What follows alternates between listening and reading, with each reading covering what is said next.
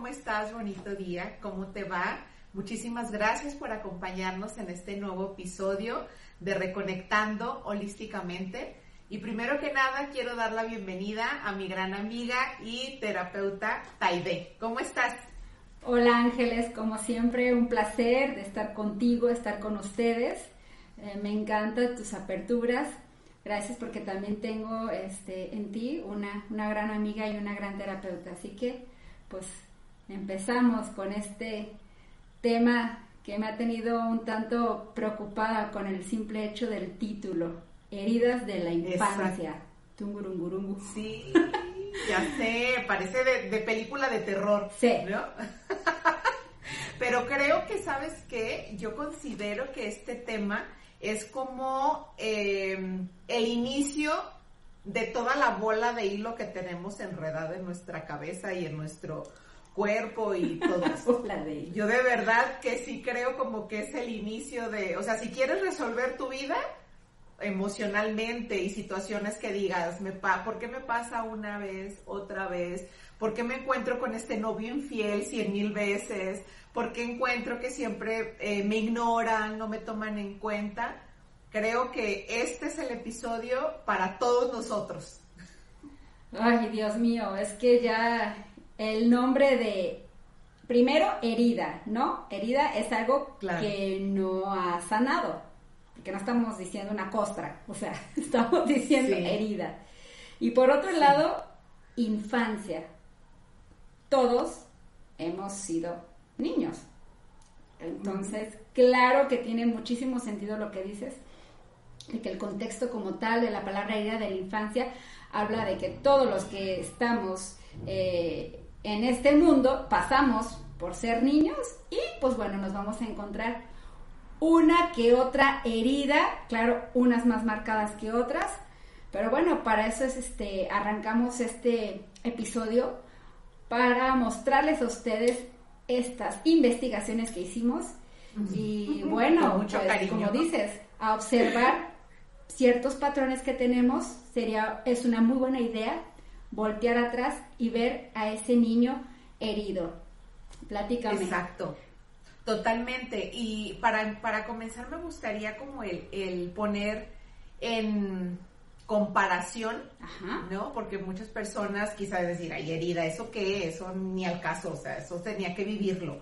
Una herida de la infancia, eh, muy amorosamente una maestra que quiero mucho, nos lo comparaba con tal cual una, un raspón, ¿no? De, o me corté con el cuchillo en la mano, ¿no? Estaba picando la cebolla y me corté con el cuchillo, me pongo la curita, Y de repente tú llegas y me saludas, ¿no? Llegas a mi casa, hola Ángeles, ¿cómo estás? Me saludas justo en la mano donde me corté. Me va a doler, me va a doler, me puede doler mucho, me puede doler poquito, dependiendo, ¿no? La intensidad que, con la que yo lo viva, pero no por tener como esa capita o ese curita encima de esa herida es que ya me curé, ¿no? O sea, tengo que hacer ciertas cosas para que sane esa piel. Así yo veo las heridas emocionales. Wow. Puede ser, creciste, ya no eres niño, ya eres un adulto, ya no eres un adolescente, ya eres un adulto, ya eres papá de, tus hijos, ya eres una persona responsable eh, emocionalmente, madura, responsable, madura. Entonces es como el curita, eso realmente es como el curita que nosotros estamos poniendo. Y llega una situación, no sé, un, un ejemplo podría ser que llegue este mi novio y diga, ¿sabes qué? Pues ya, hasta aquí, porque tengo a alguien más. ¡Ah! No manches, o sea, me abandonó, me ta, ta, me traicionó, pero qué raro. O sea, ya eh, Juan, Pedro, Paco, mis exnovios, todos me hicieron lo mismo. O sea, no, o sea, no entiendo. De verdad, ellos están mal, ¿no? Que es lo primero que, que nos ponemos a echar la culpa a los demás.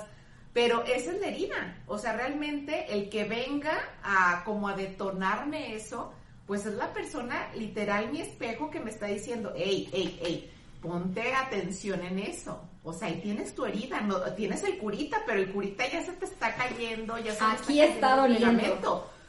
Exacto, está doliendo un chorro, ponte a trabajar. Entonces, sí me encantaría como que el que abriéramos un poquito nuestra mente en este episodio y en toda nuestra vida y decir eso, o sea, realmente lo que pasó en mi vida o en un día o en una semana o si quieres nos vamos por semana, realmente mi reacción es em, de acuerdo a lo que me hicieron, porque muchas veces puede ser, no sé si te ha tocado a ti, de que, no sé, no me pasó el vaso, ¿no? Cuando yo le dije, oye, ¿me pasas el vaso de agua que está en aquella mesa? No me escuchó. Ah, no, pero pues ya me pongo yo a gritarle, te estoy hablando, que me pase. Y es como que, es un vaso de agua. Tranquila, o sea, no te escuché. Claro. No, no es para o sea, no es para que reacciones de esa manera por un vaso de agua. No sé si les ha pasado. A mí sí me, sí me pasó muchísimas veces y hay algunas veces que me cacho en esas. Y creo que es importante, ¿no? el, poder hacer consciente cuando lo estés pasando. ¿A ti te ha pasado alguna vez? a mí me pasó mucho con tema de amistades. Este, eh, claro que repasar este tema eh, me hizo abrir, eh, pues, ondear en esas heridas. Y hay una que me hizo mucho sentido, que es la herida de, de traición. Y pues efectivamente no es, cierto patrón que, que observé que pasa con amistades que son sólidas y de repente viene un suceso, eh, pues obviamente doloroso, porque una herida, para empezar, pues, ya es dolorosa, ¿no? Y me siento traicionada. O sea, ese es el sentir, porque vamos hablando de que la, la herida de la infancia es eso que yo siento, mi percepción. Entonces mi percepción era sentirme eh, traicionada. ¿Por qué? Porque que no se supone que había una amistad de por medio, que no se supone que había años de conocernos y con esto que me estás diciendo, pues literal, o sea, me estás desconociendo. Entonces, ¿dónde está todo ese, toda esa convivencia que, que, teníamos, no? Y bueno, eh, digo, claro que todos hemos pasado por todas estas heridas.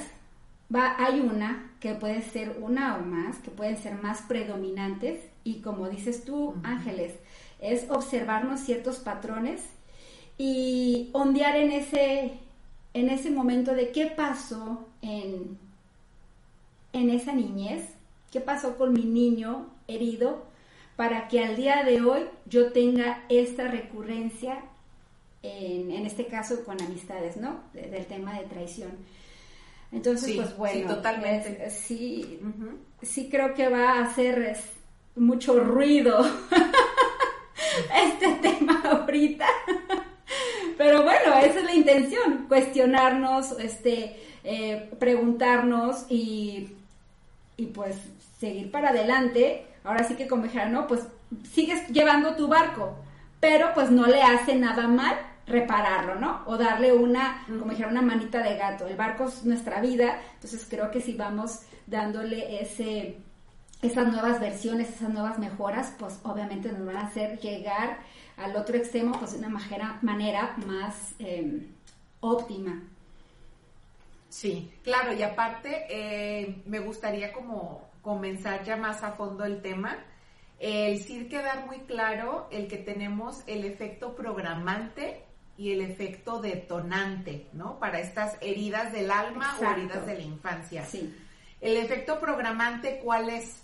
Ese se vive en la primera infancia, que puede ser de los 0 a las 7 o de los 0 a los 13. ¿Por qué? Porque es en el momento en el que nosotros estamos, ahí sí tal cual como nuestras em, células espejo, neuronas espejo, perdóname, eh, todo lo que veo lo voy a hacer, todo lo que pasa es por culpa mía o gracias a mí, ¿no? Entonces, esponja. muchísimas veces como esponja, literal. Entonces, ese es nuestro, nuestro efecto programante, nuestro programante. Y pasas la adolescencia, quizá a mitad de la adolescencia pasa algo, como decíamos en este caso de una amistad o algo, y esa persona o esa situación es tu efecto detonante.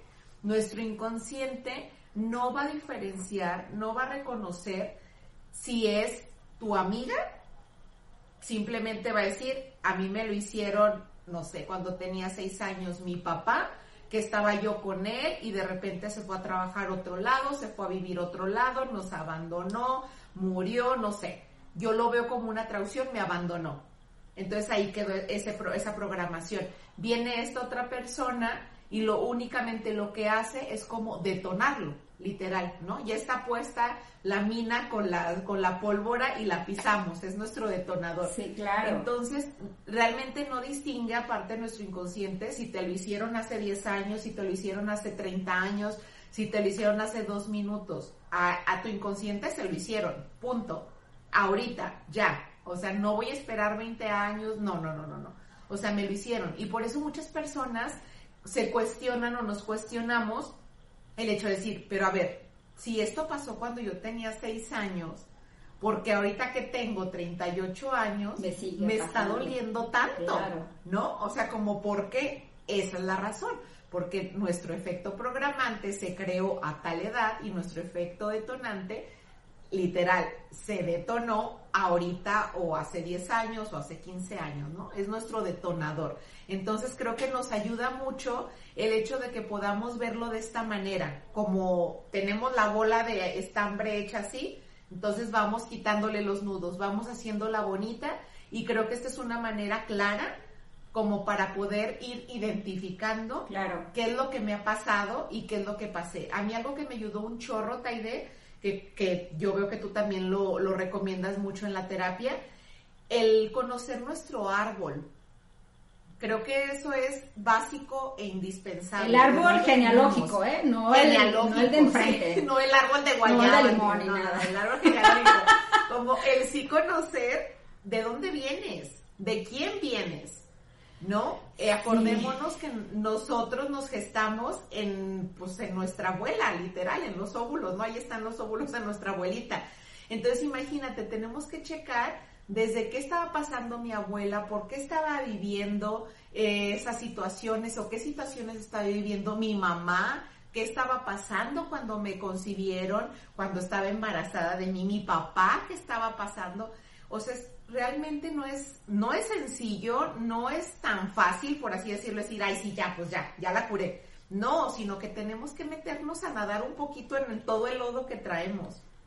Que cabe decir y destacar que obviamente ese viaje a voltear a ver esas facetas de nuestra niñez no van a ser agradables, ¿ok? No van a ser agradables, no van a ser este, ligeras, pero si queremos hacer un buen trabajo de eh, mejorar nuestra, nuestro nivel de conciencia y más, si somos padres o queremos serlo, es súper importante tocar esta herida y no nada más tocarla, sino también em, reconocerla, aceptarla y perdonar y, es que más allá de perdonar es comprenderla, es trascenderla, decir, bueno, claro, esto pasó porque pues mis papás no tenían otra forma mejor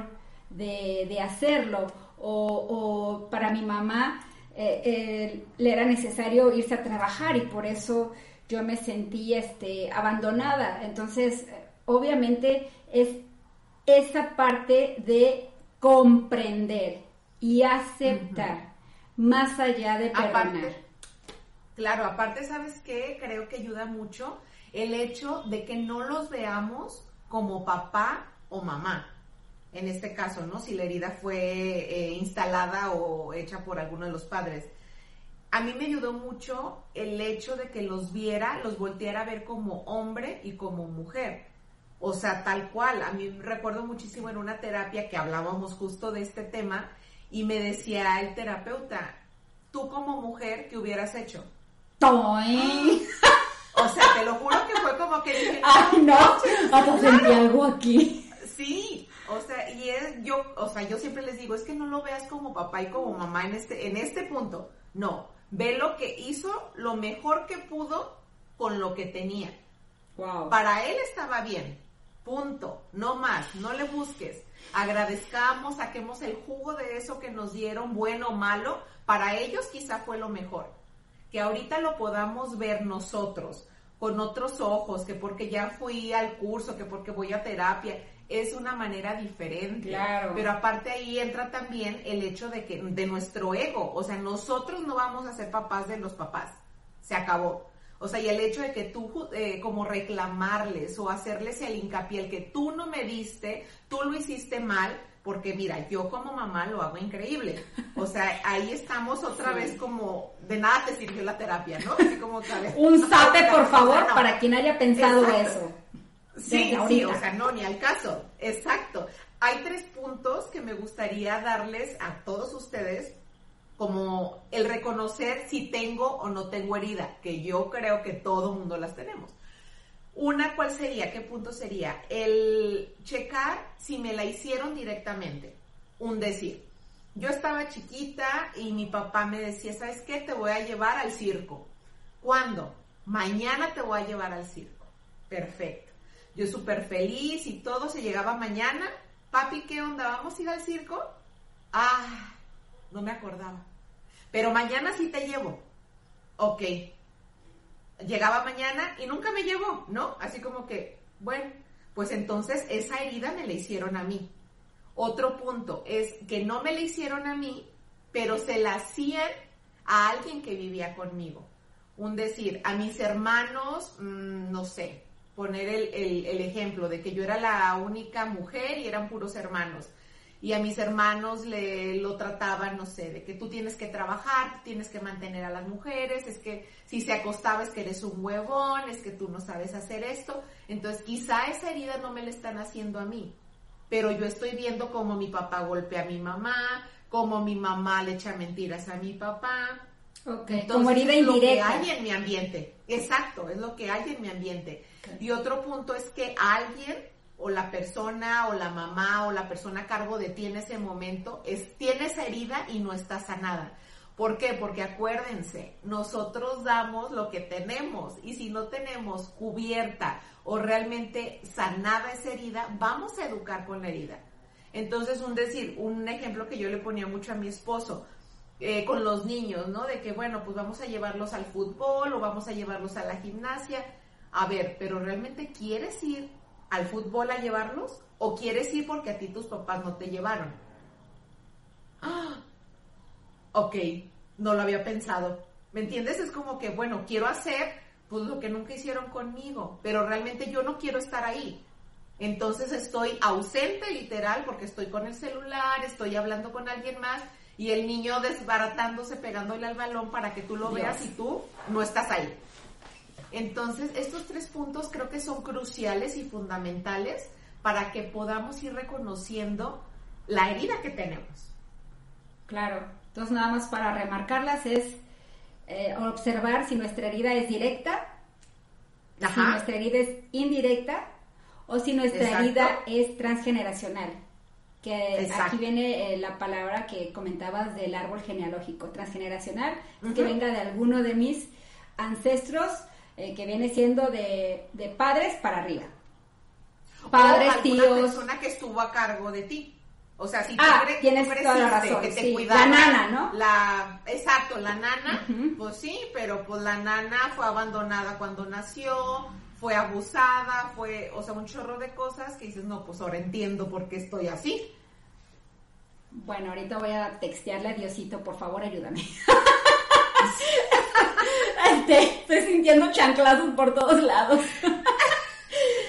wow, este, me parece esto maravilloso. Muy buen punto de partida. Eh, chicos, chicas, recuerden que somos, eh, no, importa una edad, creo que todos tenemos esta eh, juventud.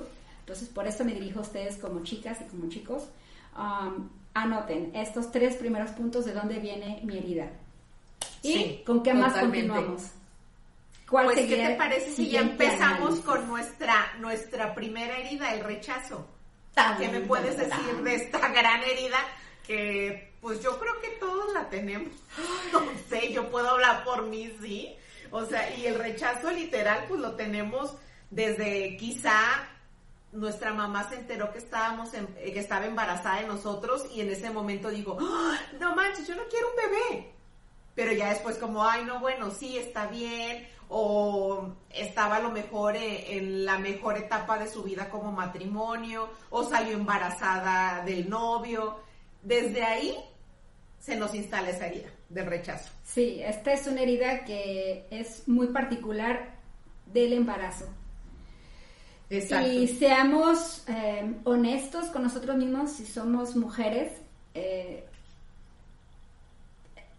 el embarazo llega siempre de manera surprise. Aunque lo estemos planeando, va a pasar que lo tengo planeando, pero justamente este el toda la fontanería de mi casa tronó.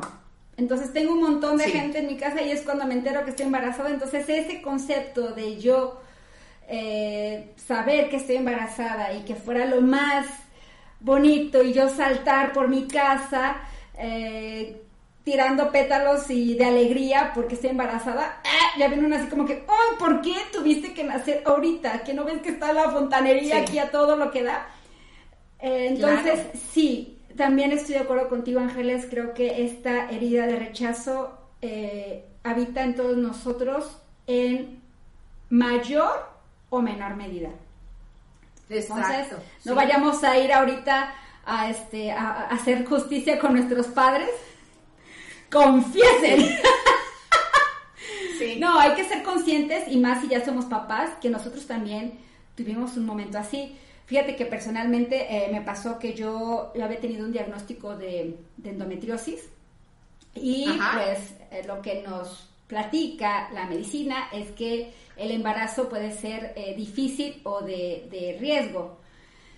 Em, pues claro que yo no me involucré en saber qué era esto, pues simplemente le dije, bueno, pues si Dios quiere que sea su voluntad, ¿no? Me, caso, obviamente platicamos esto con, con, este, entonces mi, mi, novio, le platiqué, le dije, bueno, pues así están las cosas, me dijo, mira, no, esto es algo de lo que no debemos de preocuparnos ahorita, vamos dejando que esto se quede en el tiempo y ya, ¿no? Ver, ver qué pasa, si vamos a ser papás, pues así va a ser. Entonces nos casamos y pues dejamos de cuidarnos como buenos samaritanos. Pues dijimos, bueno, de aquí a que salgamos embarazados. Y pues, ¿cuál, verdad? Gael llegó en plena luna de miel. Entonces, sí, haber este, leído sobre esto de la, de la herida del rechazo me hizo recordar que sí, sí tuve un rechazo a mi bebé porque era la primera vez que yo como, como mujer iba a interactuar con mi pareja. ¿Por qué? Porque en casa estaba el llegas a tal hora, que esto, que lo otro. Ciertos pues, límites de estructura, perfecto, no, no, tenía ningún problema, pero para mí era como, ¡Uy! Y ahora sí, living la vida loca con mi pareja, ¿no?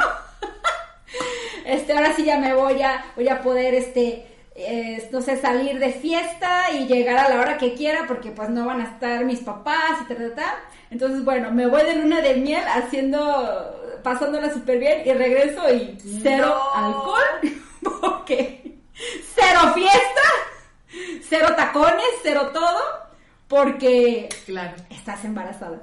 Entonces fue así de. Entonces, claro, o sea, ese, ese momento sí, sí lo ves, pero es como un, pues Diosito, bien te dijimos que si iba a llegar, pues bienvenido. Y llegó, obviamente, más rápido de lo que esperamos, bienvenido. Pero ese fracción, ese momento, claro que está, está en Gael. Y así todos, o sea, yo obviamente puedo dar esto como testimonio porque pues yo estoy hablando como mamá, ¿no?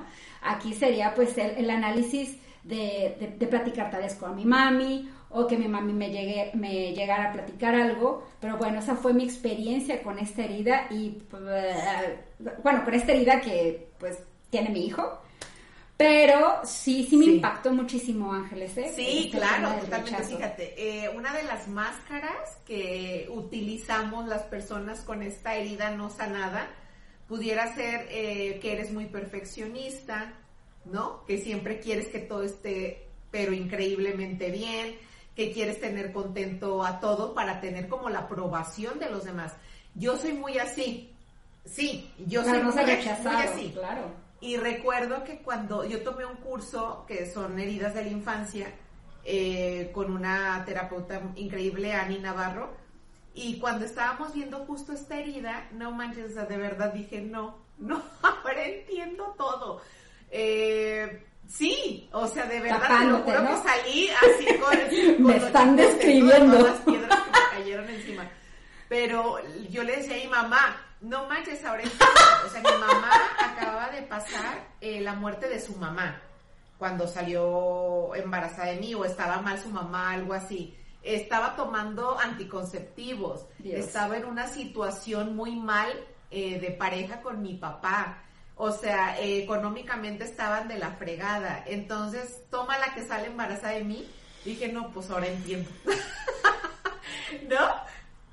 Ya sé. Oye, ¿y los bebés no vienen con torta bajo el brazo? Entonces fue cuando dije, no manches, ahora entiendo todo. O sea, entiendo el por qué Siempre soy así y, aunque te digan no, o sea, es como, ay, ya lo volví a hacer, ay, ya volví, ay, yo lo llevo, ay, yo vengo, ay, si me entiendes? Como que la yo, yo, yo, así estoy. Entonces, hasta que lo hice consciente y dije sí, entonces algo que me ayudó un chorro fue una, el platicar con mi mamá y de verdad háganlo. Si tienen a su mamá eh, con ustedes, o háblalo. Voy a platicar verdad, ¿cómo fue tu embarazo? ¿Cómo te llevabas con, mi papá? Eh, ¿Qué situación económica estabas viviendo? ¿Estabas feliz? ¿Tenías una pérdida? todo, o sea, de verdad platíquenlo para que ustedes lo hagan consciente y hagamos como una empatía que volvemos al inicio, el decir, hizo lo que pudo con lo que tuvo. La entiendo y no la voy a juzgar o sea, quizás si a mí me pasara eso, estaría peor, ¿no? Entonces simplemente, y hasta podemos hacer en, este, en esta herida de rechazo y en todas, pero en esta en específico, o hablar con ellos y decirle, mami, ¿sabes qué onda? Muchas gracias por darme la vida. Entiendo por todo lo que pasaste, entiendo por todo lo que pasó mi papá también. Lo agradezco, o sea, porque gracias a eso, pues también tenemos que ver como en las emociones, ¿no? Que decíamos, sacarle el lado positivo y lo que nos ayude como a elevar el vuelo. También en las heridas tenemos que hacer eso. Ok, sí, soy demasiado, eh, yo te ayudo, yo lo hago, perfeccionista, va. Entonces, qué bueno le puedo sacar de eso para poder ser una mejor persona. Porque al fin de cuentas, como tú decías, el perdón en este punto hay que verlo, bueno, yo lo veo así, como que ni siquiera es para el otro, el perdón es para mí, por no, para no sentirme de esa manera, para no sentirme eh, no responsable de mis actos, como el no querer estar viviendo una vida sin yo tener ese control de esa vida. Wow, wow. Fíjate que, mm, bueno, aquí es una pregunta. Dentro de también las máscaras de, de la herida de rechazo está el que son esos niños que los ves muy aislados, que la mamá está súper orgullosa de decir, mira qué bonito, juega ya solito, calladito. Este, bueno, eso está hablando, ojo con eso, porque está hablando de que él sintió un rechazo. Y así lo vive. Viene del embarazo. También otra particularidad, sí, claro, otra particularidad es que em, son, son muy críticos, son personas eh, que, que, tienden mucho a criticar. Y fíjate que hay algo súper importante que es el fenotipo. fenotipo es esa estructura física con la que ya maduramos como adultos y nos puede decir un tanto cuanto de qué herida es la que está más eh, marcada. En el caso de la herida del rechazo, tiene que ver con los cuerpos que no ocupan espacio, casi no ocupan espacio, que son esos cuerpos súper delgados, con esa piel casi que es pegada al hueso, este, eh, puede haber eh, esa parte de que esté ciertamente deforme el cuerpo, como eh, tórax muy largo y piernas cortas, o, piernas este, largas y, brazos cortos, ¿ok? Obviamente, entre más marcado esté esta estructura de, delgadez o de deformación, pues habla de que la herida es más pronunciada. Sí, así no, no ocupo lugar o no quito lugar para no molestar. Sí. Exacto, porque siento ese rechazo, esa ausencia. Y fíjate que esto puedes saberlo, puedes también darte cuenta si tienes esta herida, porque te puede venir mucho a la mente o incluso verbalizarlo de sentir que no pertenezco. la persona dice... Sí, que te sientes el bicho raro, ¿no? Siento que, no, que no... Sí. Ajá, es que me siento rara como si no... Como si... ¿Será? Sí. ¿De ellos serán mis papás? ¿No me habrán adoptado? o sea, como cierto sentido de, no pertenencia. Entonces, si han tenido esto en, en su mente o han observado esto en sus niños, pues es, es, un buen momento para frenar y para hacer una interiorización, que como bien decías este ejemplo, de si tienes a tu mami platicarlo. ¿Y qué pasa si no tienes a tu mami? Pues como hablamos en el episodio anterior, toma una foto o vete en el espejo y habla con ese ser. Y no nada más con mamá, también con papá. Porque también el rechazo no nada más viene de materno, también puede ser. ¿Por qué? Porque papá se enteró que eras niña y pues su gran ilusión era que fuera su primogénito varón. y pues, claro, inclusive, ¿sabes qué me ha tocado Entonces, este, a personas que acuden conmigo, con, o sea, y que se les ve clarísima la herida? Porque resulta que la mamá este, tenía una relación con, el, con un hombre casado ¿no? Entonces ellas son el producto de esa relación. Entonces es como, pero yo no entiendo por qué. Entonces ya como que ya vas investigando más y dices, a ver si entiendes ahora o no. Ya te hizo clic toda esta, toda esta situación. Aparte algo bien importante es que eh, las personas que contamos con esta herida, eh, nuestro miedo no es hacer las cosas mal, ¿no? Nuestro miedo es que nos digan, que no las hicimos bien, que somos unos inútiles y que somos unos fracasados. ¿Por qué? Porque siempre buscamos la aceptación. ¿Estamos de acuerdo? Sí, para, para, evitar ese Entonces voy a hacer ahí sí que la Madre Teresa de Calcuta para todo mundo, porque así voy a sentirme acogida, voy a sentirme querida y no voy a sentir ese rechazo que inconscientemente lo traigo respirándome aquí en la espalda. Entonces, algunos de los ejemplos que podríamos poner eh, de ahorita, de adulto, de decir, bueno, si yo tengo esta herida, ¿qué me puede pasar? Pues bueno, podríamos hasta poner el hecho de que quieres todo que se haga súper perfecto, de que quieres controlar, de que siempre estás buscando la aprobación de los demás. O sea, es como que, oye, ¿cómo se me ve el vestido? ¿Se me ve bien? Oye, hice el pan, pruébalo, está rico, ¿verdad? Dime que sí está rico. Y si en el momento en el que te dicen, pues está bueno, pero hasta ahí se te acabó, ¿sí me entiendes? O sea, y les puedes ver la cara, o sea, de verdad es increíble el ver cómo está tan latente y presente la, la herida. Y lo que decías tú al final, ahí sí que depende de qué tanto la hemos trabajado o no. Quizá antes sin trabajarla, con que me dijera, ¿sabes qué, Ángeles? Pues no o sea, de verdad, eh, el, escrito que me pasaste, pues le falta un chorro. O sea, yo me infarto. ¿Me entiendes? Entonces, con el, sí, o sea, con el trabajo que vayamos haciendo de manera muy personal, como decíamos en el primer episodio, o sea, es la misma obra de teatro, pero pues ya le vamos cambiando el matiz que va poniendo el actor. El personaje. Entonces, de verdad, sí, anótenle. Si, si se sienten identificados, palomita, palomita, palomita.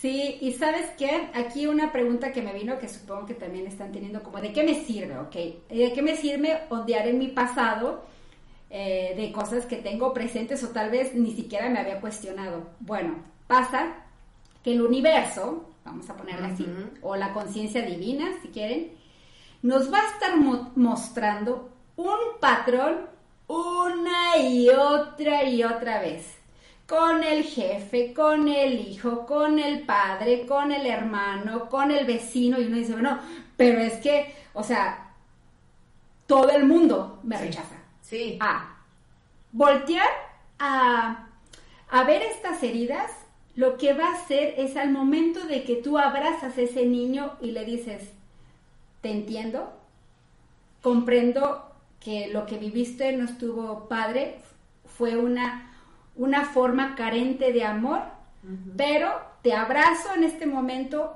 acepto esa situación, sé que no había otra forma de, reaccionar o de que mis padres tuvieran conocimiento de hacerlo mejor. Digo, hablando como dices, ¿no? Quitémosle el nombre de padres, pongamos figura masculina o femenina. Este, cuando nosotros hacemos eso consciente, haz de cuenta que le das la mano al universo, las paces y el universo dijo, Perfecto, chingón. Siguiente experiencia. Exacto, palomita. ya, esta ya se cerró. Siguiente vuelta al libro. Sí, sí, sí. No estoy diciendo que se van a acabar las experiencias, pero sí vas a cambiar totalmente de guion, de obra de teatro. O sea, ya no va a ser el mismo, este, ahora sí la, la redundancia, el mismo guion, diferentes personajes. No, es como ahora sí ya te toca otro guion. Sí. ¿Por qué? Porque eso ya te quedó clarísimo. Sí. Entonces sí que es importante. Sí, sí, sí, sí, totalmente cierto. Aparte es como el decir, ok, ¿cómo la voy a sanar? La tienes que vivir, la tenemos que enfrentar, ¿no? Y una vez que lo hacemos de verdad, esa intensidad o esa manera de reacción tan que dices ni al caso, de verdad baja. No es que ya no la tengas, simplemente ya no te duele. O sea, sí viví esta herida, vivo esta herida, pero no me duele. O sea, de verdad soy funcional y puedo hacer esto y puedo hacer esto y puedo hacer esto. ¿No? Como y vivirla es llorar, Exacto. es escribirlo, y reconocerla, es hablarle una foto, hablarte al espejo, hablar con esa persona que te platique cómo fue esa situación, porque tú recuerdas una forma que te platique el por qué fue así. Exacto. O ella. Sí. Este, eso es vivirla. Sí.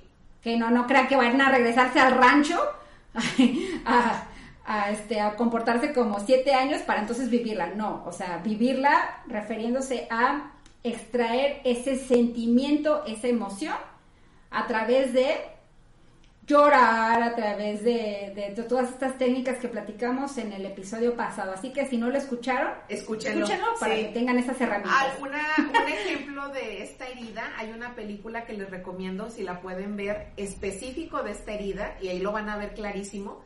Es de Robin Williams, se llama Boulevard. No sé si la has visto o no, pero de verdad, no. véanla. O sea, es clarísimo la herida. O sea, y cómo se desenvuelve una persona adulta con esta herida, les va a quedar muchísimo más claro.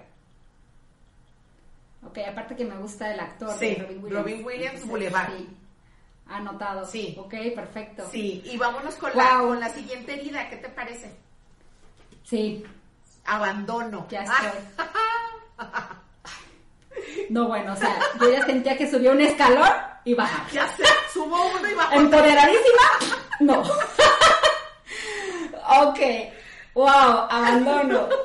Dios, o sea, aquí nadie puede negar la cruz de su parroquia, ¿no? Desde el momento en que mamá o papá abren la puerta y salen, claro, abandonadísimos. y una característica inminente en personas con herida de abandono es que son personas muy tristes, que son personas codependientes, ¿no? Que siempre es como, no, porque si me dejan me muero, ay, no, es que si no va él no El síndrome del mal querido. Exacto, total. Nadie me quiere.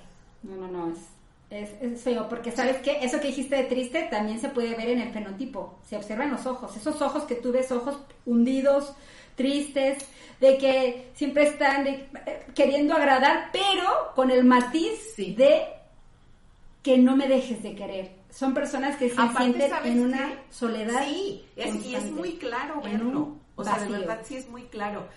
También en este, cuando está nuestro, cuando se instala el efecto programante, podemos ver el típico niño que los papás usan como el salvavidas, ¿no? O el salvador. De que, pues por él me voy a quedar. Eh, tú, ándale, haz esto, ve y dile a tu papá, ve, dile a tu abuelito es el que pone la alegría, es el que, ¿me entiendes? Como que es el que trata de unir y de hacer que todo funcione. Pero literal, le dan la estafeta. Tú vas a ser casi, casi el encargado de llevarnos al bien, ¿no? Entonces, pues claro, de niños, pues esta herida es súper clara. O sea, el, el que pues son súper codependientes, muy codependientes. Y de hecho, este, son personas que de adultos no logran hacer nada por sí solos. Entonces es como necesito siempre ayuda, necesito siempre estar eh, eh, a través de alguien eh, y, esta necesidad de gritar amor. Por favor, ojo, ojo, ojo a todos los que tenemos niños chiquitos. La herida de abandono puede haber de dos maneras. Abandono físico, de que mi papá se fue, mi mamá se fue, y abandono que estoy aquí con mi papá, pero nunca me está pelando. ¿Por qué? Está viendo la tele, está viendo el celular, está viendo el periódico, está hablando por teléfono, está en el chisme con la vecina y estoy yo así como, papi, hazme caso por favor.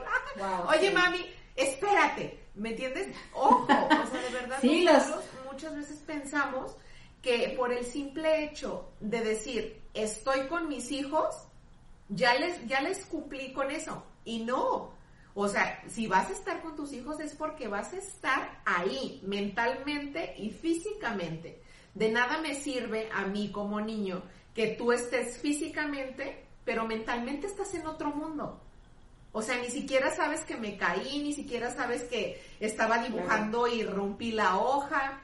De verdad, mucho cuidado debemos de tener en esto. Sí, y también aquí entra mucho los, los papás, eh, bueno, un niño con esta herida es porque sus padres fueron, eh, no, no modelaron estructura y límites. Sí. Me refiero a modelar de que o fueron extremadamente eh, sí. libres, haz lo que quieras sí, aquí en casa. o extremadamente este em, estructura, ¿no? Súper eh, cuadrado, súper bajo mucha regla, pero regla para el niño porque yo voy a estar ocupado. Entonces tienes que lavar, planchar, arreglar tu cuarto porque es que yo voy a estar trabajando. Entonces, claro que es, es, es doloroso aceptar esta herida porque, como bien dice, son padres ausentes o físicos o mental, porque es que la mente está en otro lado, eh, o emocional. Como yo no me siento, yo no me siento con compañía porque yo papá ya tengo esta herida, pues cómo voy a dar algo si yo no lo, si yo no lo conozco, cómo voy a dar em, eh, estructura, cómo voy a dar límites, cómo voy a dar una atención si yo no la tuve. Ajá, entonces aquí podemos ver ejemplos muy claros en la adolescencia. Recordemos que nuestro efecto detonador o detonante comienza en la adolescencia, ¿no? Entonces es cuando vemos al niño que empieza que con las malas amistades que así llamamos, que empieza quizá a tomar o a fumar o a irse de fiesta y es el desmadroso de la clase, es el que nadie lo quiere. Ahí está. Llamar la atención. Exacto, lo que tú decías, llamo la atención, quiero amor a gritos y cómo lo voy a hacer, no me importa.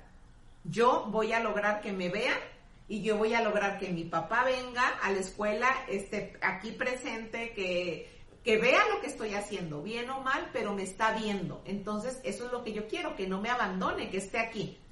Entonces, mucho ojo si tenemos algún, alguno de estos ejemplos en nuestra casa, en, lugar de quizá juzgarlo y ponerle miles de etiquetas, observemos, observémonos, observémoslo y chequemos realmente cómo podemos ayudar a esto. Y como adultos ángeles, sabes que es muy notorio también, eh, tomas el papel del abandonador o el abandonado. Ajá. Sí, para que no me abandonen. Ajá, entonces. Me abandono yo a ti y ya no pasó eso. Como esa película de Julia Roberts, a que huye de todas las, eh, las propuestas de no. Ándale, la novia fugitiva es un caso eh, perfecto para esta herida.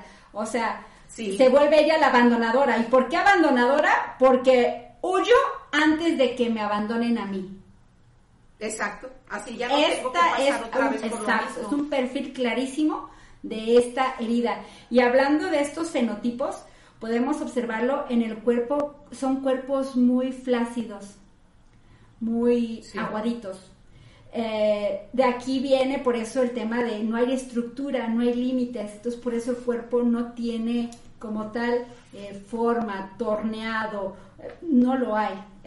obviamente, este, el cuerpo si se acentúa más esta flacidez, pues habla de que esta herida está más marcada, más este eh, lastimada. Aquí les podría recomendar eh, dos películas, aquí estoy viendo mi acordeón para que no se me olvide, eh, que referente a abandono, es Muy bien. se llama Presencia Siniestra y otra que se llama Lo mejor de mi vida.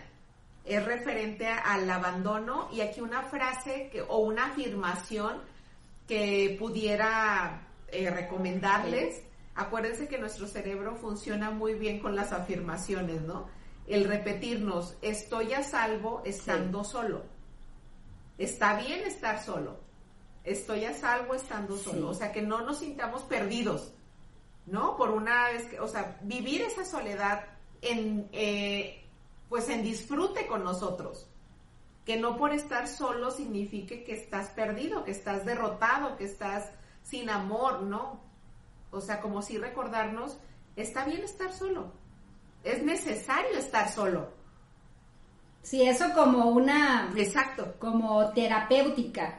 Si tienes mucha estaridad, trabaja en la independencia, aprende a esas convivencias de, soledad, de agarrarte un libro y pues me voy a ir al parque a sentarme yo solito, eh, a empezar a trabajar esa, ese, mm, esa herida para poder convivir conmigo y no la intensidad ir bajando el nivel de codependencia. Y checar eh, hacer una, una lista de cualidades cinco cualidades que yo tengo. A ver cuáles son mis cualidades no pues esto esto esto. Ok sí soy bueno.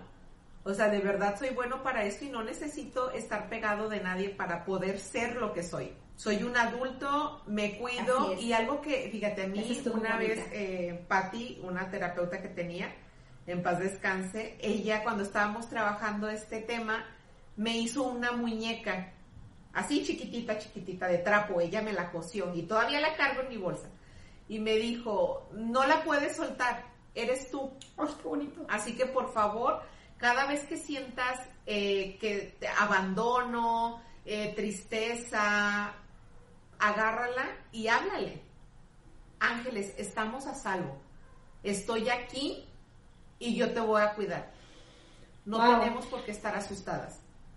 Y de verdad, o sea, al principio yo decía, me voy a sentir como la loca, ¿no? Hablando de una muñeca y cargando mi muñeca a todos lados en mi bolsa, así como que ya está, que, le picó. Pero de verdad es bien. Y en el camión, ¿no? Y luego sacan un meme de sí. Así, yo hablando con la muñeca bien bonita. Pero de verdad sí funciona. O sea, sí te da muchísima paz. Porque como tú decías ah, en el primer capítulo, o sea, somos unos niños en un cuerpo de adulto. Entonces, eh, realmente como la emoción o la reacción es de mi niña que está dentro de mi herida. Entonces, en, el momento en que nosotros podemos darle esa tranquilidad, tu niña se va a tranquilizar. Claro, qué bonito, qué bonita esa actividad que te pusieron. Está, está, está padre, digo, realmente pueden entrar a aprender costura y se hacen su muñequita. Claro, o cómprate, en, vete al súper, a la plaza y cómprate una muñequita que digas, ay, mira, como que se parece a mí. Yo. Sí, como que se parece a mí, o sea, no tiene que ser el muñecón de un metro. Y me compro una Barbie, ¿no? Claro, igualita a mí. Claro, sí, porque es una muñequita chiquita o algo así que tú puedas como hacer el clic o identificarte que eres tú. Y a nadie le tienes que decir, o sea, ese es tu trabajo y no tienes por qué estar de que, y si se burlan, ese es tu trabajo. No, no lo que no tienes que compartir si tú no quieres. ¿Y qué me puedes decir de la culpa? Un close-up. ¡Ah! Este. Ay, no, pues es que la culpa es, es, es inminente. O sea, es ese tema de desapruebo y falta de merecimiento, ¿no? No merezco. O sea, de verdad no me merezco esos zapatos que me encantan y que trabajé un año para comprármelos y llegas a la tienda y dices, no, mejor no. Es que están carísimos. No, no, no, no. Y te vas. Y tú así como, ¿por qué? O sea, ¿por qué no? O el simple hecho, no sé si les ha tocado que alguien te quiere hacer un cumplido. Ay, qué bonita te ves hoy, Taide. No, no, no. has de estar mal. ¿Cómo? Ay, sí, ni me pinté. Ajá. Sí, buscas un pretexto. No puedo aceptar esta aprobación porque es un desapruebo constante. Exacto. Está, está fuerte esta herida. Sí, sí, sí, sí. Porque, mira, entra mucho aquí em, cuando a los pequeños nos dieron o les damos responsabilidades que no les corresponden. Sí. Entonces, el niño no puede entender por qué no puedo jugar ¿Por qué tengo que hacer, este, eh, no sé, ¿no? Barrer el patio de mi casa todas las mañanas cuando mis amigos están dormidos? Ay, sí. ¿Por qué no puedo? Entonces, ¿qué, ¿qué es lo que aprende uno? Dice, bueno, pues seguramente hice algo. mi mamá está enojada. Ajá, entonces algo pasó. Y esto lo podemos observar mucho en, como adultos ya, cuando constantemente dudamos de nosotros. Sí. No, es que no me quedó bien. No, es que no. Entras a un trabajo y te ofrecen un puesto y dices, es que no. ¿Cómo yo voy a tener ese mejor puesto si esta otra persona tiene tres años antes aquí que yo? Voltea a ver a esta persona. Es una, es una culpabilidad interna muy cabrón. Sí. Sí. Y yo creo que podemos empezar, eh, una vez que la identifiquemos, como eso, ¿no? O sea, como algo bien tonto quizá, pero no sé, si a ti te encantan las paletas de hielo de tamarindo, pues ve y cómprate tu paleta de hielo de tamarindo. Y, y puedes decirlo, me merezco esta paleta de hielo. Me merezco. Sí, como me lo merezco, exacto. Que muchas veces, ¿sabes que También aquí pudiera entrar el hecho de la dieta, ¿no? De que no la vivimos a dieta, pero muchas veces inconscientemente la hacemos o la vivimos como una manera de, pues como autosabotaje. Así realmente no la necesites, o sea, es tu manera de decir, no me lo merezco porque estoy a dieta. O no puedo porque estoy a dieta.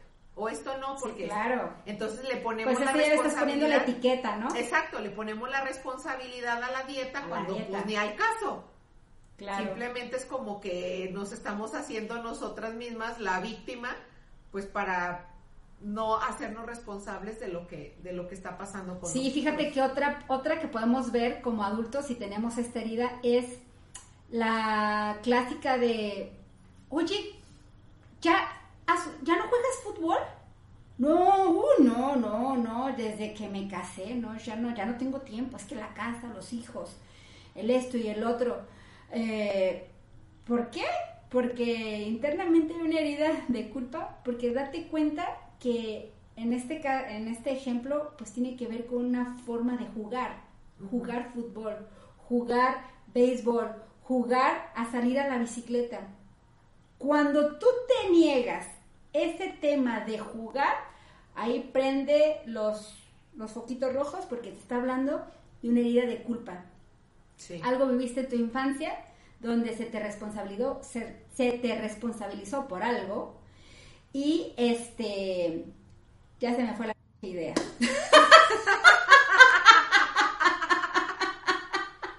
Sí, que no te sientes, que, no te sientes merecedor de, de, tener ese placer de jugar. O sea, realmente no vale la pena que tú juegues. ¿Por qué? Exacto. Gracias, Ángeles, mi rescatadora. ¿Ve? Ahí entra cuál herida me entró a mí. Qué bueno, qué bueno. Pero, o sea, es algo, es algo súper interesante porque sí te puedes decir, sí es cierto, o sea, yo no me doy ya el tiempo para hacer esto que disfrutaba muchísimo. ¿Por qué no me lo doy? Bueno, pues porque sí que hay algo ahí que todavía se está moviendo que sería bueno que voltearas y veas, analizaras qué es lo que yo recuerdo que se me privó. Por ejemplo, tal vez yo tenía mi bicicleta, pero este hubo un tiempo donde mi papá necesitaba 500 pesos, literal, para, para comer. Entonces volteó y me dijo, hijo, pues sabes qué, discúlpame, pero pues voy a tener que vender tu bicicleta porque no tenemos que comer. Entonces como un, o sea, es que eh, es mi culpa que no tengamos de comer porque yo todavía tengo algo em, que, que, puede estar dándole eh, alimento a mi familia, ¿no? Y pasa que ya cuando creces era algo que disfrutabas, ya no lo haces. Entonces mm. volteé a ver a ese niño y di, bueno, estamos pasando por una situación no era mi culpa que no hubiera dinero. Sí. O inclusive cuando se separan los papás, que el niño literal piensa que es su culpa. Ay, Dios, esa O sea, se están divorciando por mi culpa. Sí. Están separándose por mi culpa. Entonces, por favor, si tú estás pasando por esta situación de separación, de divorcio, habla con tus hijos y déjales muy en claro que todo lo que está pasando no es por su culpa, que ellos van a seguir teniendo a su mamá y a su papá, que simplemente la relación entre ustedes no funcionó, pero ellos no tienen nada que ver en la decisión que ustedes están tomando. Porque si es bien, o sea, es bien gacho ver a los niños. O sea, de que es que mis papás se separaron por mi culpa. ¿Por qué por tu culpa? Pues sí, porque a lo mejor yo me portaba súper mal siempre y yo no le hacía caso a mi mamá y, a ver, relájate, no es tu culpa. Y es aquí donde volvemos a poner una carga impresionante en los niños. Y después vemos en, en adultos, que no sé si te ha tocado a ti ver el ejemplo o lo has vivido, de que te regalan algo y al día siguiente tú estás buscando el regalarle algo a esa persona como agradecimiento. Yo recuerdo mucho a mi mamá en esta herida. Mi mamá es muy así, o sea, llegaba alguien y no sé, te traje un pastel y después íbamos y ahí, ¿qué le vamos a regalar a Chuchita? Porque pues nos llevó el pastel. Y yo así como, ¿pero por qué? O sea, pues te lo trajo porque quiso. No, no, no, no, no. Hay que devolverle eso que nos, que nos dio, esa atención que tuvo con nosotros. O sea, ahí vamos otra vez al no merezco, esto. Exacto. Wow. Sí. Sí, sí, Oye, y hablando de esto de los cuerpos, que me parece este tema interesantísimo, ah, ¿cómo podemos observar un cuerpo con abandono? Es cuando la persona tiene mucho a contraerse.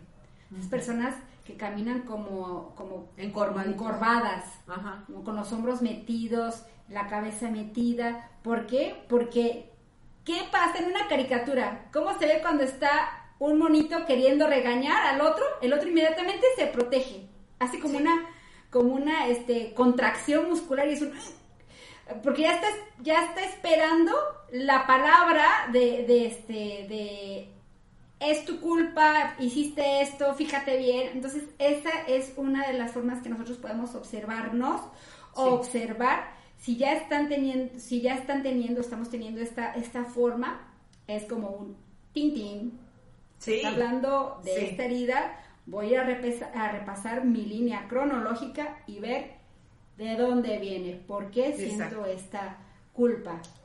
Wow, interesantísimo. Sí, sí, sí. ¿Y qué me, me podrías decir ahora de esta gran herida que se llama humillación? Humillación.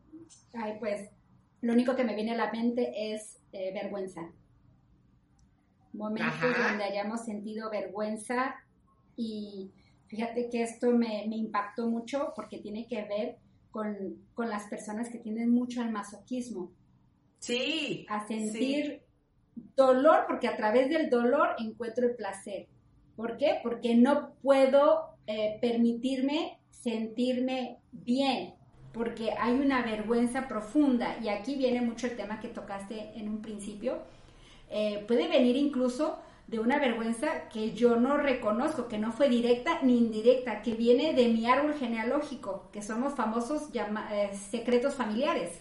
Exacto, que son maravillosamente eh, increíbles, ¿no? De que dices, no manches, ahora entiendo el tío del tío del tío del tío, que dices, Dios mío, ¿y por qué yo lo saqué? Bueno, obviamente son cascarones que vienen haciéndose más gruesos y llega un punto en donde se fractura. Y es como sale ya la caja de Pandora. Pero sí, en este tema como eh, herida de, humillación está mucho la persona que tiende al sarcasmo, como esa, esa crítica de la herida del rechazo, pero como humillación es una crítica pesada, es una crítica que le llaman humor denso, humor pesado, humor negro. Si, eres una persona que tiene mucho esto, este, es, te que en esa herida. Aparte, ¿sabes qué entra mucho? Yo me acuerdo, este, en, el, la, en la prepa, ¿no? O en la universidad, tienes que exponer una clase, Madre de Jesús. ¿A cuántas personas Ay, no, yo no me acordaba de eso. Como ese miedo, o sea, literal, miedo a ser humillado. O sea, no me quiero exponer porque me van a humillar. Sí. ¿Y cuántas veces tú veías esa misma situación con X persona y le valía? O sea, si me entiendes, sí, me encanta exponer, o ay, si me equivoco. Y otro es de que rojo, amarillo, verde, azul, suda, suda, suda, suda, dejas un charco de sudor ahí mientras estás hablando enfrente de toda la clase.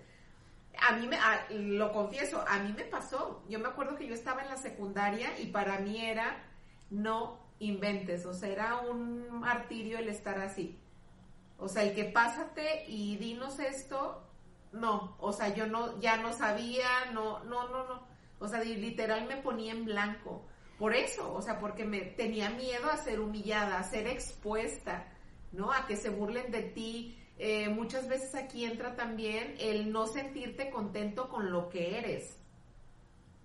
¿No? O sea, de que, por ejemplo, si estás en un círculo en el que es muy importante lo físico, y tú eres rellenita, un poquito gordita o más curveada, o sea, me da miedo el que me vean así porque me van a humillar. O sea, de verdad me da vergüenza, me da pavor que me puedan ver así.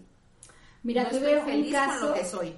de una chica donde era todo lo contrario. En su casa, en su círculo, eran, al contrario, eran muy torneadas toda la familia. Entonces, ella era la popotito, la flaca, la, este, la cuerpo de aire, la esto, la otro, y era una constante eh, vergüenza de su cuerpo de que es que por qué no subo de peso, es que por qué no tengo una lonjita, o sea, eh, no podía con eso, y es, esto que platicas es súper, súper, súper importante, porque el famoso bullying. Exacto, justo eso ¿no? ese punto iba a tocar, sí, sí. Ahora, este de la exposición, eh, a mí me pasaba, bueno, creo que aquí vamos a hablar secretos de mujeres, pero cuando no, o sea, chicas, nos baja cada mes y es horrible la secundaria porque es tu experiencia con la regla. Eh, y luego pasa al frente y no sabes si la comadre sangrona va a venir muy sangrona. Entonces, era terrible tener que pasar. Y bueno, de ahí, chicos, recordarán esos, esas sudaderas amarradas a la cintura. Claro, ahí les caen los 20. Sí, de ahí salió la moda. Pero claro que era para mí eso terrible, porque era de qué vergüenza si me, la palabra, ¿no? Si me mancho. Sí. Entonces, eh, sí debemos estar apoyando mucho a nuestros adolescentes, mucho a nuestros sobrinos o niños que tengamos a nuestro alcance a aceptar y a poder eh, transmutar esa sensación de vergüenza. Claro. Y cuando te veas al espejo, no nos veamos solo los nuestros defectos. Sí. O sea, hay que aprender a ver nuestro, lo bonito, ¿no? Porque es en automático. Y se los digo porque a mí me, me, me pasa, me ha pasado y ahorita lo estoy trabajando un poquito más, pero el hecho de que me veía en el espejo y lo primero que me veía era, ay, no inventes, ya me vi la celulitis abajo de la pierna, híjole, no, no, no, es que mira, no, no, no, ya me salió la espinilla, no, no, no, no puedo creer, no, es que no. Y ya no me ponía la, la ropa que me quería poner, pues ya no me la ponía. ¿Me entiendes? Porque no, entonces se me va a ver el gordo de acá y el brazo y la pierna, no, mejor no. Y salía así, al cuello y hasta los dedos del pie, ¿no? Entonces, así como que hay que comprometernos y a ver lo bonito que hay en nosotros. Aunque sean los lunares, chicos, pero... Aunque sean los lunares. Pero empecemos por algo. Mi cabello. Sí, empecemos por algo. Pues tengo uñas bonitas, pues empieza por algo. No, no te rías ese, ah, no manches. La verdad es que sí. Porque eso es, es como si fueras... Eh, has estado derrochando dinero, así velo, cada que te criticas, cada que te avergüenzas. Entonces, en el momento en que tú piensas, bueno, pues la verdad es que, pues sí, tengo bonitas mis uñas, entonces lo voy a echar al puerquito. Entonces, ya ese dinero ya no va a ser despilfarrado, va a empezarse a ahorrar. Entonces, vas a empezar, claro que con una monedita, y luego vas a subirle este al billetito, obviamente vas a ir poco a poco. Estamos hablando de de caracteres donde no encuentren como algo, algo bonito sí. en mí, no, no lo veo, pues empieza por algo, mm, no sé, como dices, mi cabello, mi ceja, algo, pero eso va a ser muy gratificante porque sabes que, Ángeles, eh, en, hablando de este tema de los cuerpos, que me pareció interesantísimo, eh, son cuerpos que desarrollamos cuerpos que generan vergüenza. Y la persona con esta herida se, critica, se autocritica constantemente, pero les duele en el alma cuando son criticados. Totalmente. Entonces ya son esas personas que apenas si los estás saludando cuando dicen, ay, ya me viste qué gorda estoy. Ay, no. Estoy que no quepo. Y tú así callado de que, bueno, pero... Ni te había visto. Ah, pero te ves bien. No, no, no, no, es que esto que el otro. O sea, ojo ahí. Si, si encajaste en esto, no estamos diciendo de puta, o sea, vivo en la vergüenza. No. Voltea a ver a esa niña o ese niño herido y ubica en qué momento o cuántos momentos sentiste esta humillación, esta vergüenza, porque esto genera también, em, pues, constantemente como un ciclo sin, sin fin. Entonces, obviamente va a mejorar tu cuerpo, claro, si tú te haces consciente de eso, porque cada vez vas a sentir menos vergüenza. Y eso hablando de un cuerpo, ¿no? Puede ser tu voz, puede ser eh, el color de tus ojos, o sea, cada, cualquier aspecto que tenga que ver con sentirme humillado, o a veces también este, me siento humillado de mi familia, del trabajo en el que tienen mis padres. Me, humilla este lugar donde vivo, me siento vergüenza del lugar donde vivo, ¿ok? No nada más pensemos en, el cuerpo, o sea, hay que abrir la mente y tantas cosas a mí me hagan sentir humillado estoy estamos hablando de un niño herido que pasó por, por muchas vergüenzas o por muchos comentarios de este tipo, muy sarcásticos. Ahorita que, mencionas esto, eh, vino a mi, a mi mente eh, un libro que acabo de terminar, que habla el caso de un niño que un adulto, pues ya, ya era un señor, él nunca vivió, aquí vamos a lo de las heridas, nunca la vivió de manera directa pero él toda su infancia la vivió con un papá que le encantaba eh, humillar a las personas. Entonces ahí decía él el caso de que pues claro, es que yo crecí cuando íbamos al club y mi papá les gritaba a los meseros, los humillaba, les tiraba la comida, los trataba peor que animal, ¿no? Casi, casi. Este, no merecía ni siquiera que volteáramos a saludarlos o a verlos a los ojos. Entonces yo crecí con eso. O sea, yo crecí con la idea de que así tengo que tratar a las personas, así tiene que ser. Cuando ahí volvemos, no me hicieron a mí, pero yo la vi que mi papá la hacía, estaba indirectamente a mí. Sí, está súper bueno, también les vamos a dejar eh, los datos de este libro.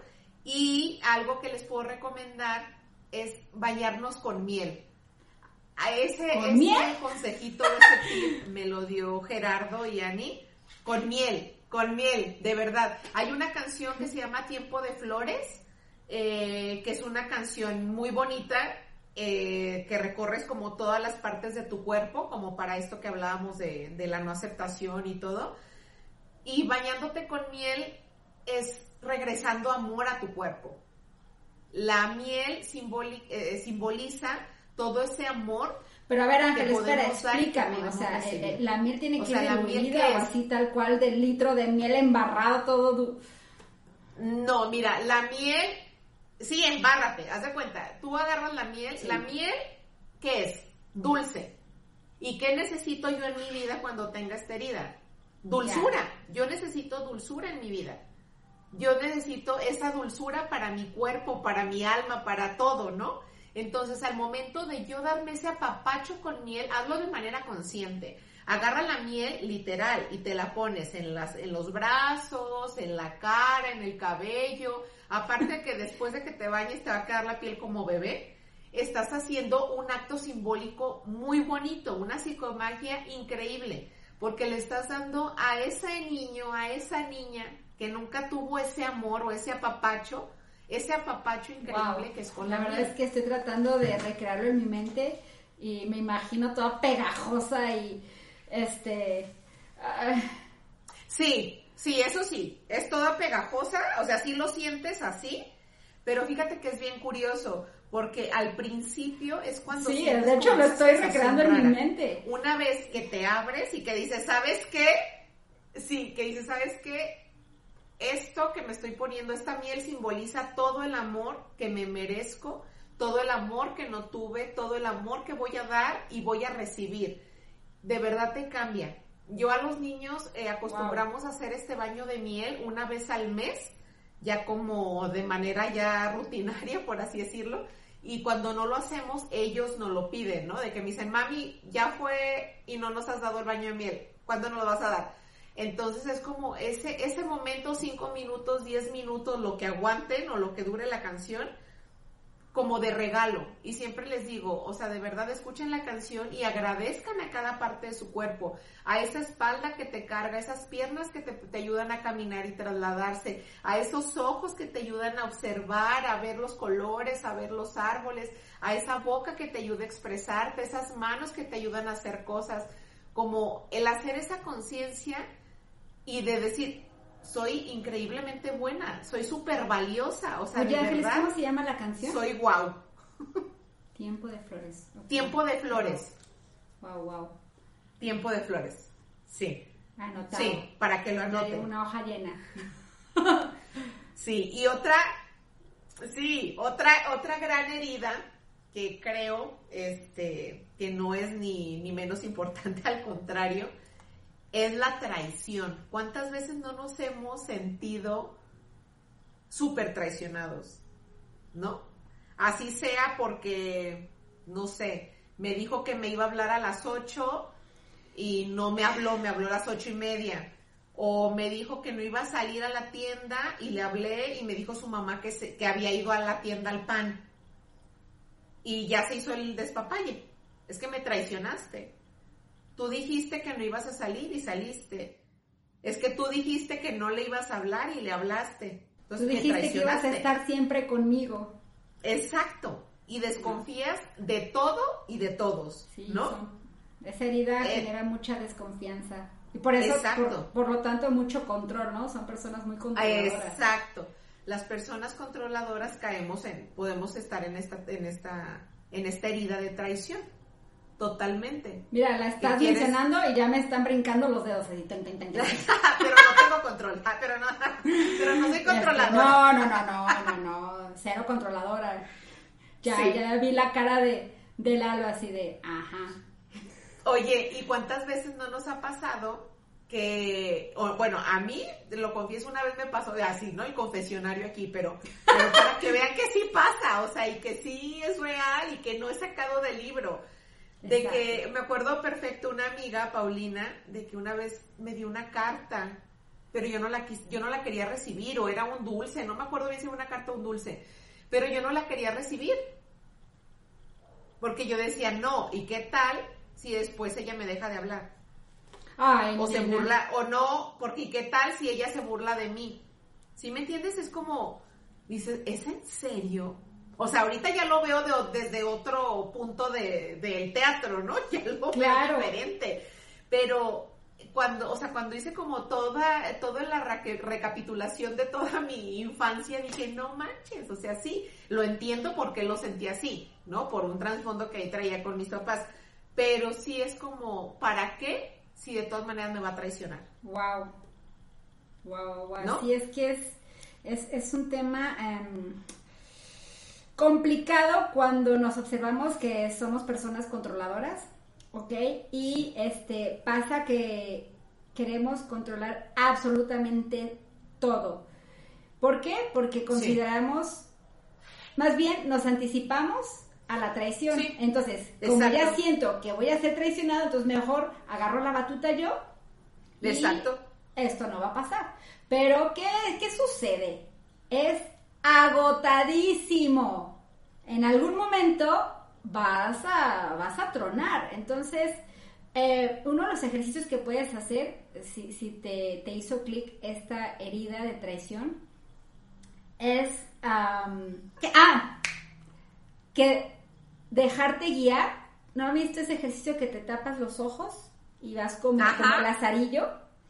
Ah, ya, ya, eh, ya. Es uno de los ejercicios súper interesantes, muy densos, fuertes, obviamente, porque estamos hablando de cuando una persona es que dice, es que yo no puedo, o sea, tengo que yo tener todo bajo control. Este es uno de los ejercicios, llega, digamos, eh, terapia de shock. haz este ejercicio de lazarillo, obviamente con una persona que confíes, que no vaya a ser un güey que vaya a aplicarte la broma en ese momento, ¿no?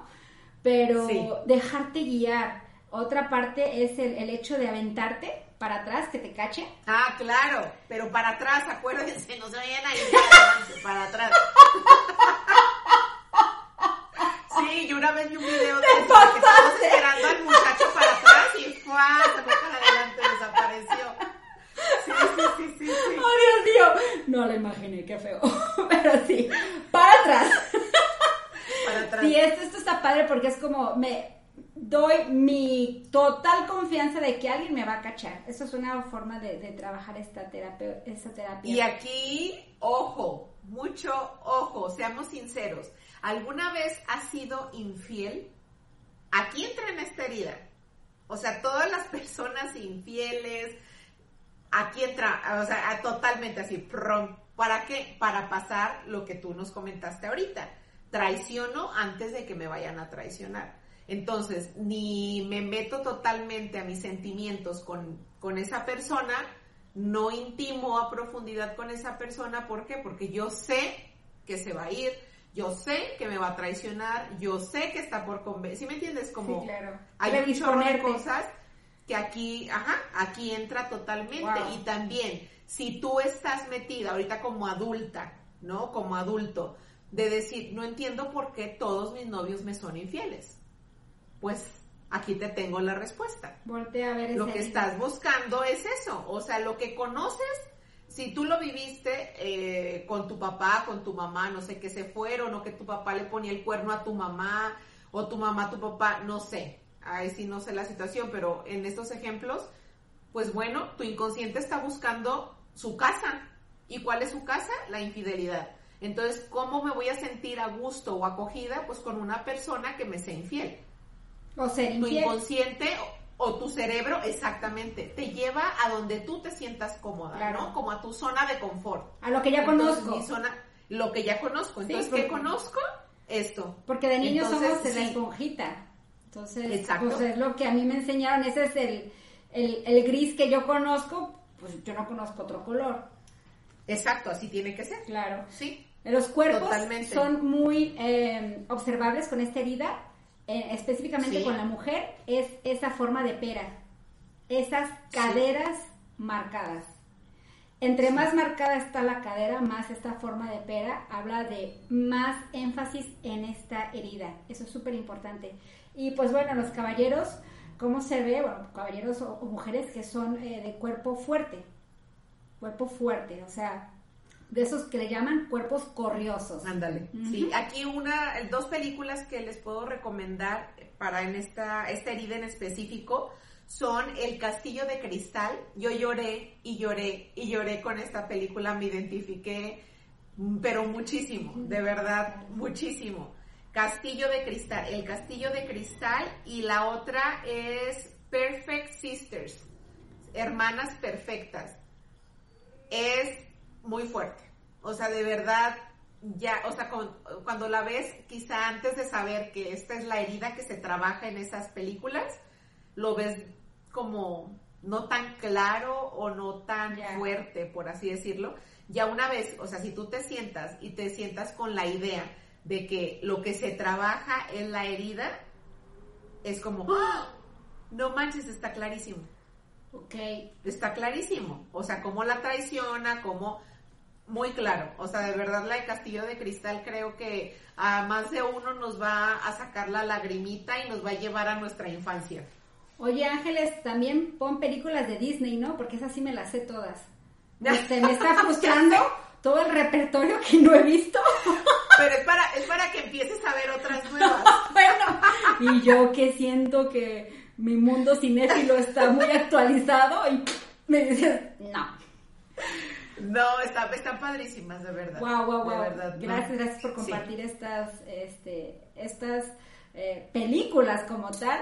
Que en cualquier momento que decimos, bueno, ¿qué se me antoja ver? Pues voy a acordarme de esa lista que anoté del programa Reconectando Drásticamente para ver si me hace clic.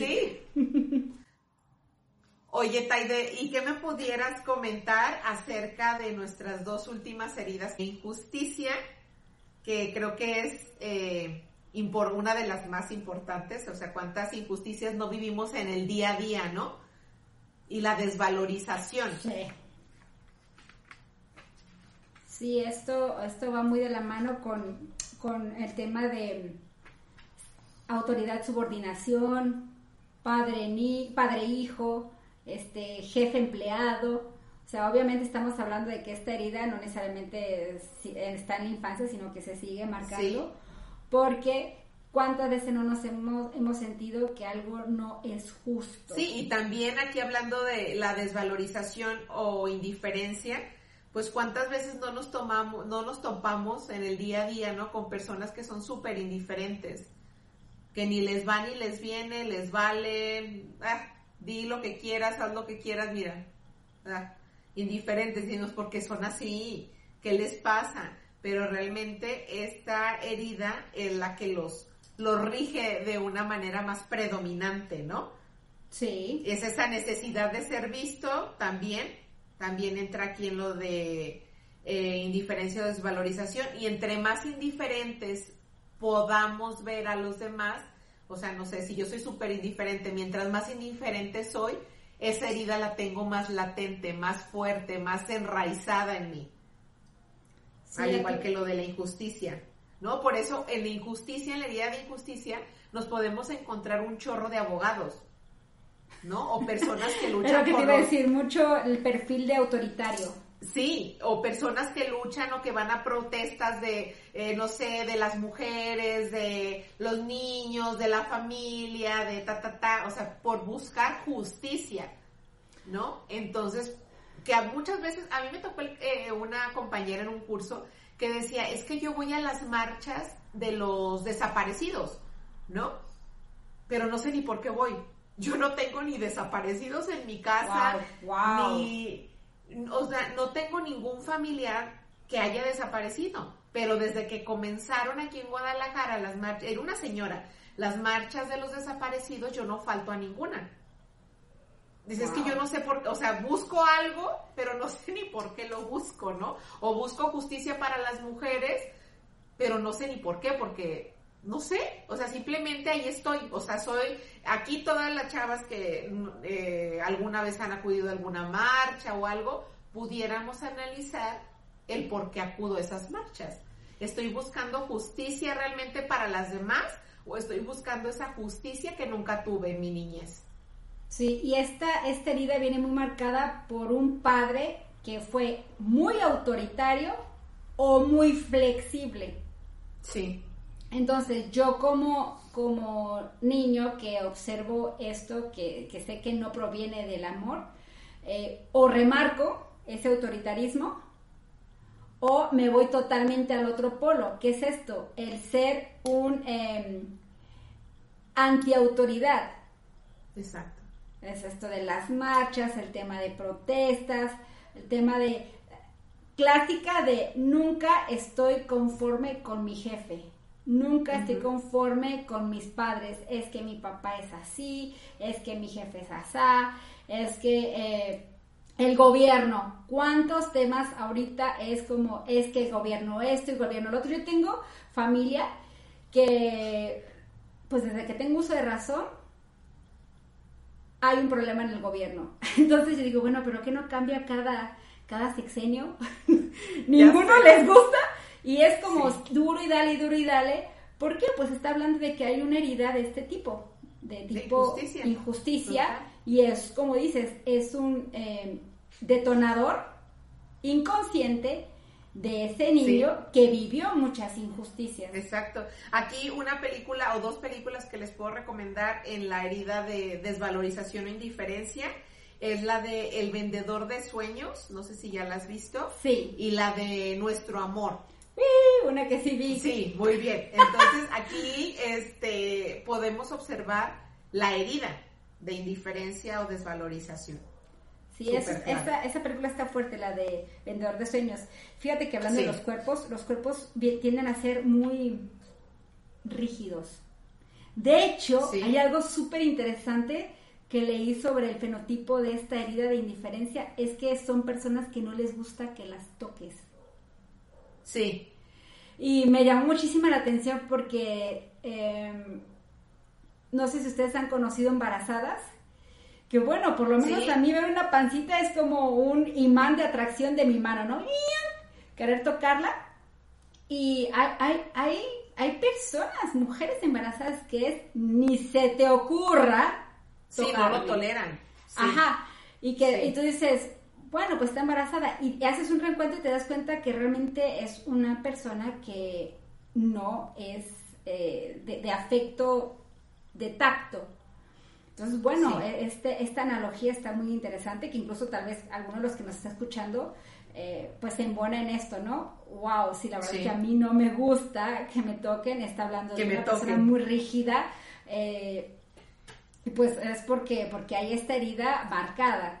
Obviamente volvemos a lo mismo.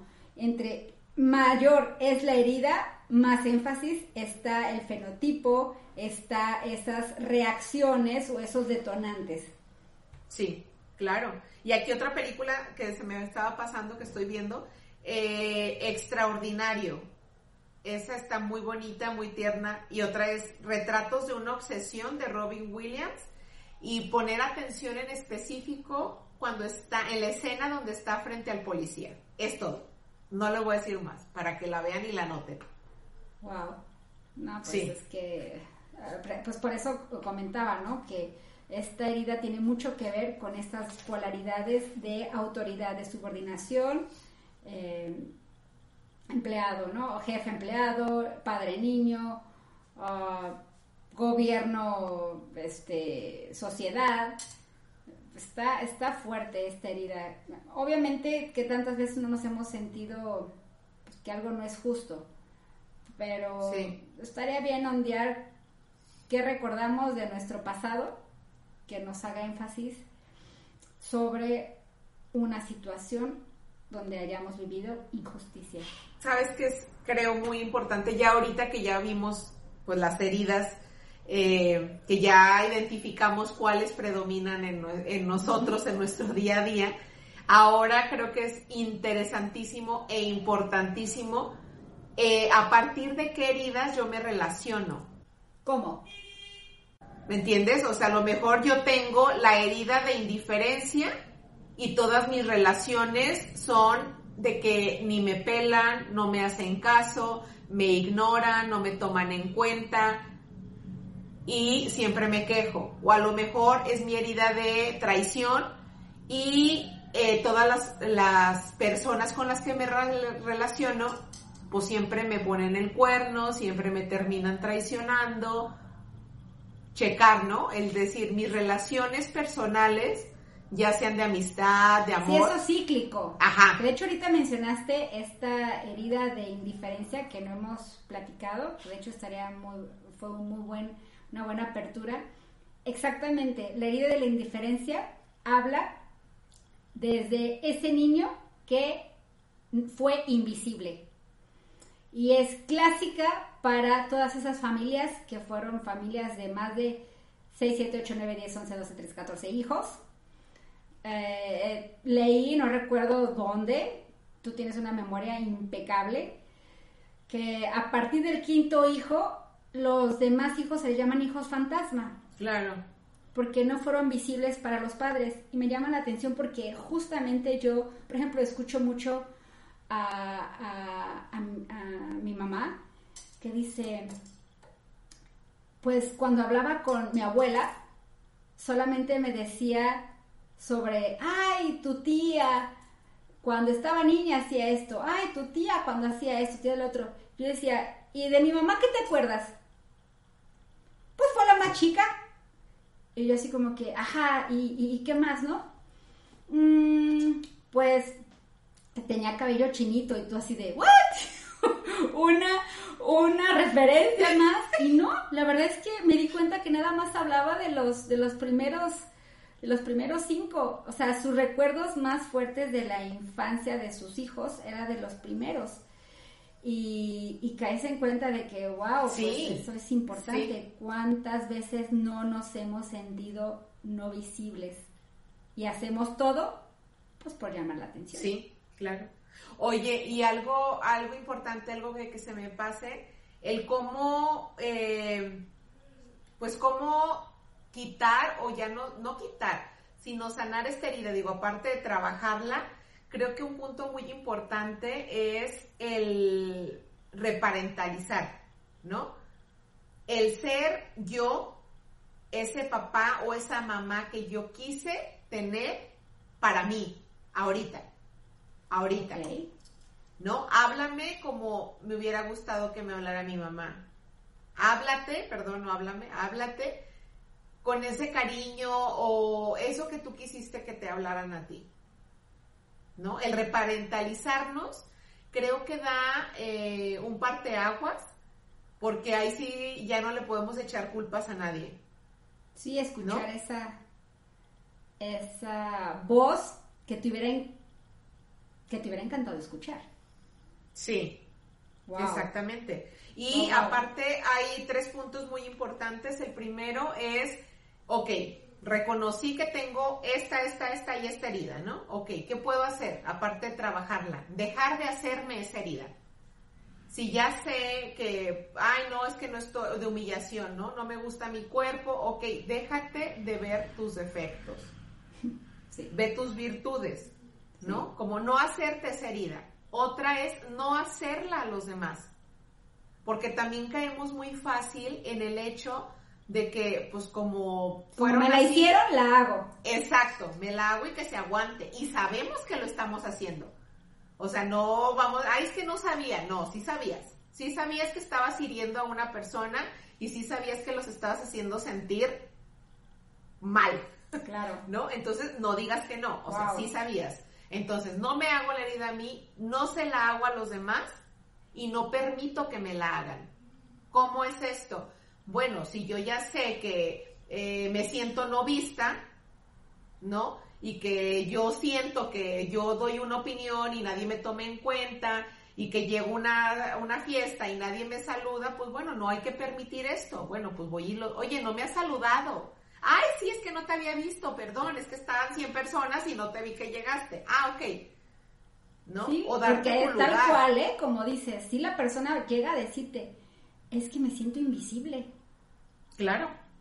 Entonces, primero, dejarte tú de ver así, poner atención a los demás, o sea, darles visibilidad a los demás y no permitir que seas ignorada. Por ejemplo, hablando del caso de la herida de, de indiferencia, ¿no? Pero así, cualquiera de las otras seis heridas que platicamos, que son siete en total.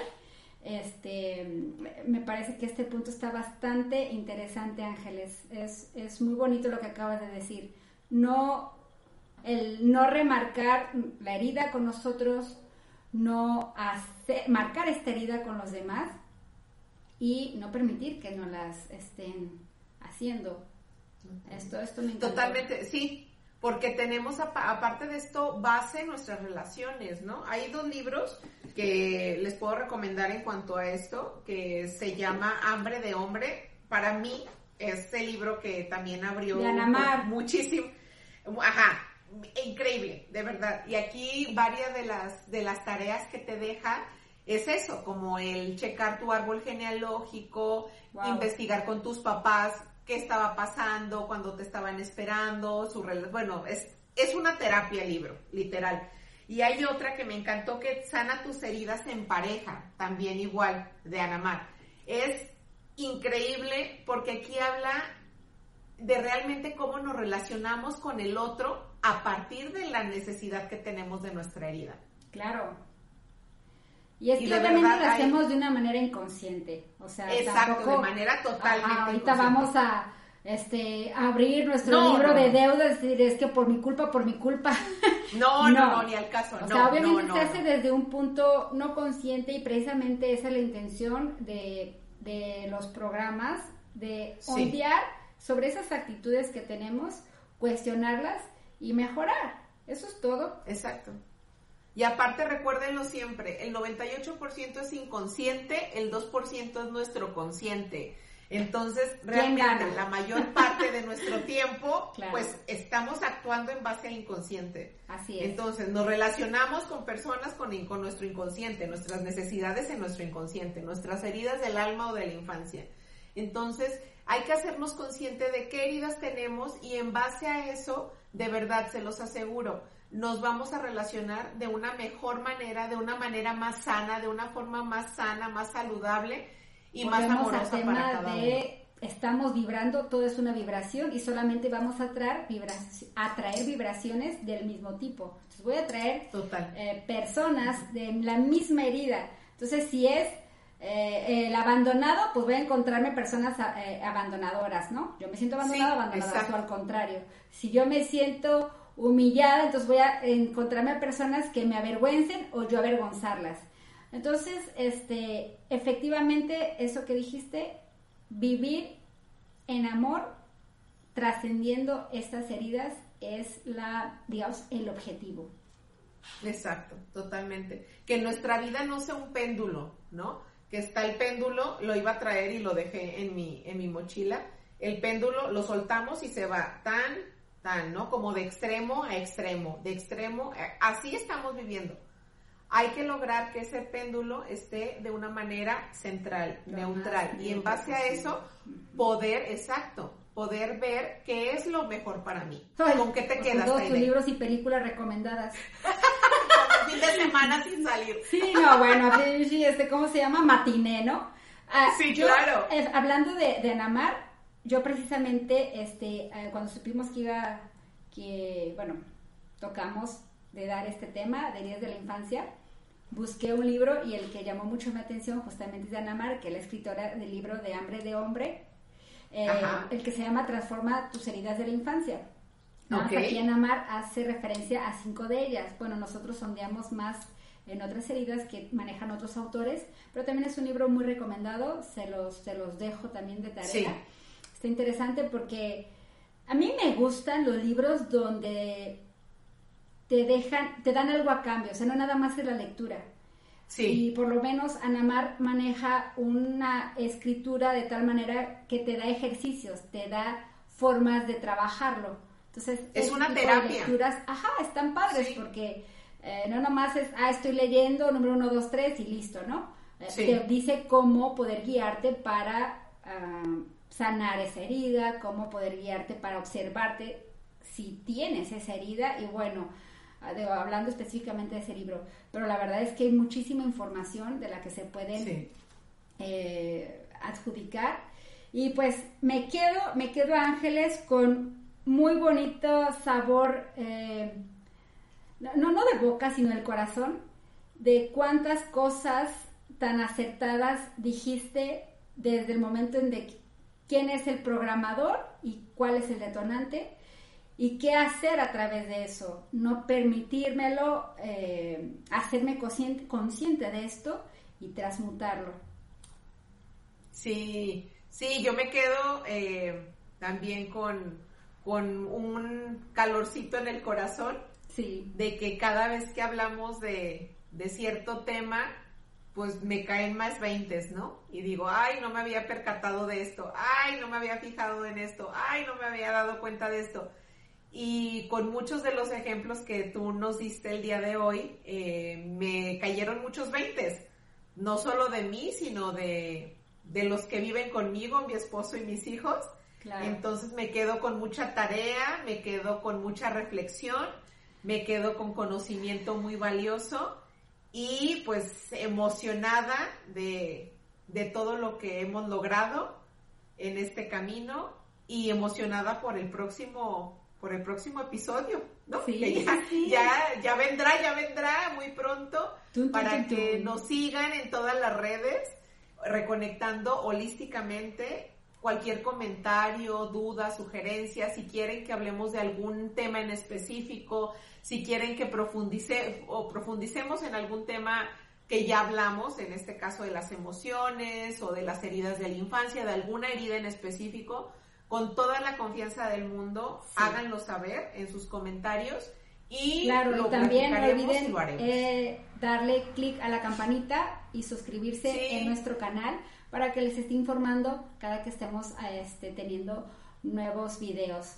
Así que y pues, compártanlo. Eso nos ayuda un chorro a compartir lo que nos gusta, lo que nos apasiona y pues es conocimiento, es experiencia, es aprendizaje y es sobre todo mucho amor.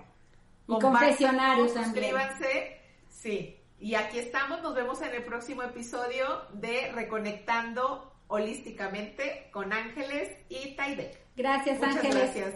Lindo día Cuídate a todos. mucho. Besos. Bye. Bye. Gracias.